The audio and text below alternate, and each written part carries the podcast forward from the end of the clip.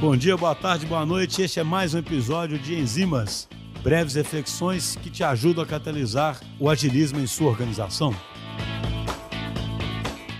Oi, gente. Meu nome é Fernanda, sou psicóloga. Hoje atuo aqui na DTI como líder da guilda de pessoas e tô aqui para conversar com vocês um pouquinho sobre motivação. Bom, gente, como o próprio nome diz, motivação é aquilo que motiva a ação. São as razões pelas quais a gente tem o impulso de realizar alguma tarefa, alguma atividade. E a gente bem sabe que ao longo da nossa vida, nem sempre a gente está muito motivado a fazer algumas ações. Pode ser começar uma nova atividade física, uma rotina de estudo, ou mesmo algumas tarefinhas mais maçantes que estão presentes no nosso dia a dia de trabalho. A ciência da motivação, ela vem sendo explorada de forma muito intensa e rigorosa, e muitas descobertas interessantes já aconteceram. Quando a gente está falando de um ambiente de negócio, o tema como manter os colaboradores motivados está sempre em questão. Mas será que a gente realmente consegue fazer isso? Conseguimos motivar outra pessoa? A resposta que a ciência nos traz, ela é bem simples. Não, a gente não consegue motivar outra pessoa.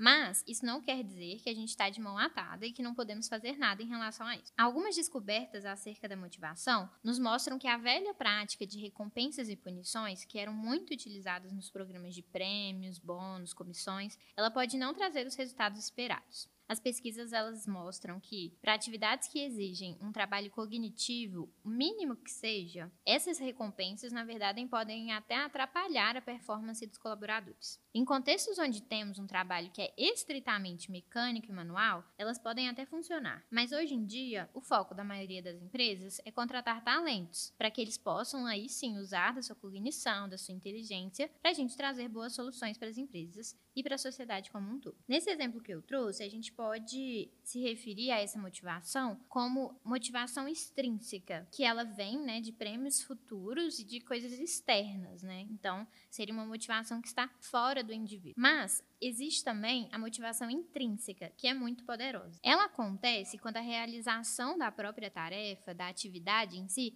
já nos traz prazer, já é satisfatório. Por isso a gente sempre ouve dizer que os melhores talentos são aqueles que se motivam pelo trabalho em si. Eles realizam as atividades do dia a dia porque gostam dessas atividades e não porque receberá um prêmio ao finalizá-las, ou porque o chefe mandou, ou porque ele, ele irá dar uma, um reconhecimento ao final daquela tarefa ou daquela atividade. Mas, já que a gente não consegue motivar outras pessoas, o que é que a gente pode fazer? A gente pode preparar um ambiente para que os nossos colaboradores tenham oportunidade e momentos de autorreflexão e autoconhecimento, para que eles entendam o que é que está motivando eles. Lembrando que a motivação, ela não é um traço, né, nosso do ser humano constante, ela varia. Então, seria super importante a gente criar um ambiente favorável para que os nossos colaboradores consigam refletir sobre o que vem motivando eles no momento. A gente pode fazer perguntas mais provocativas para que eles próprios encontrem as suas próprias razões para realizar alguma ação ou tarefa. Além disso, o autor Daniel Pink, ele conta para a gente de três pilares que regem a motivação intrínseca. Seriam eles: a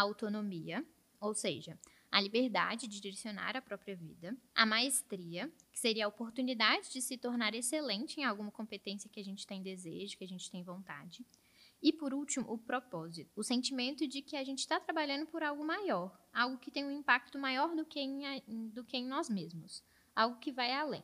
Então, construindo um ambiente propício para a autorreflexão e garantindo que esses três pilares estejam presentes, aí sim podemos ter times mais motivados. Bom, gente, por hoje é só. Até mais. Tchau, tchau.